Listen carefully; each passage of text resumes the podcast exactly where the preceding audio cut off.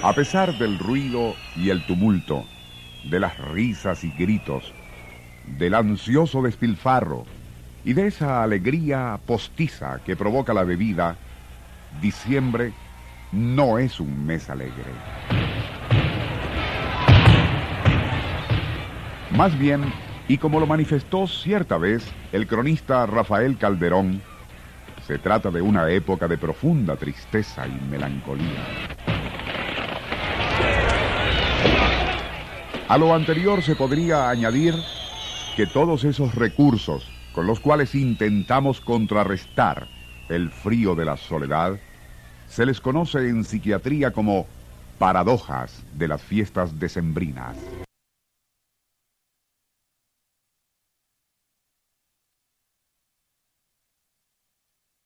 Ya en un programa radiado hace mucho, comentábamos que debido a la infinidad de asociaciones con la niñez y la familia, diciembre revive traumas sumergidos en lo más profundo del psiquis.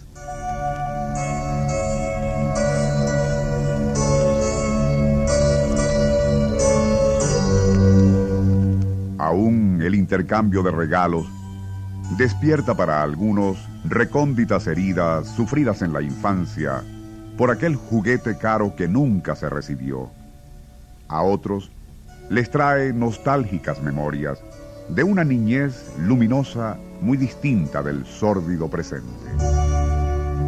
En todo caso, y por muy bien adaptados que estemos, en cada Navidad o Año Nuevo, nos llegará el momento cuando, no importa cuán rica la mesa, abundantes los bienes materiales o crecido el tumulto de amigos y familiares, nos sentiremos solos.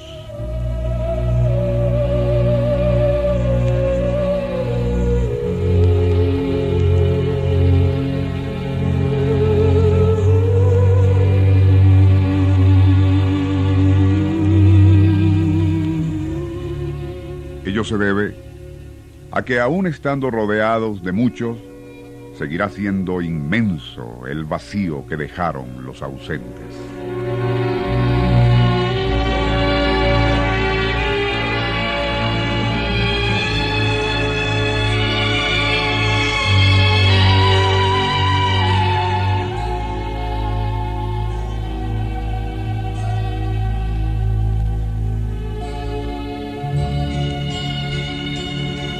Pero y tal como lo decía Calderón en su crónica, esa es la realidad y nada la puede modificar.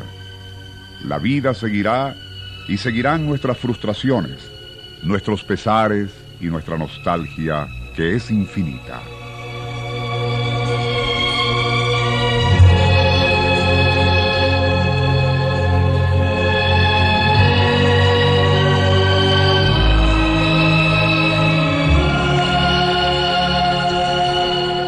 Nada de ello podrá alterar el ritmo inexorable del tiempo y el espacio. Y continuaremos representando nuestro papel en la interminable comedia. Todo lo anterior, aunque duro, es cierto.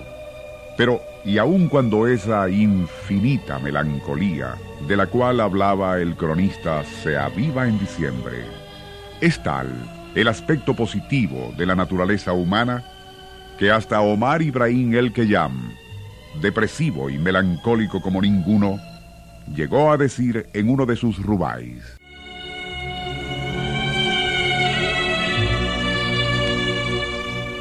Cuando vaciles bajo el peso del dolor, cuando ya no te queden lágrimas, piensa en la gota de agua que brilla en las hojas tras la lluvia.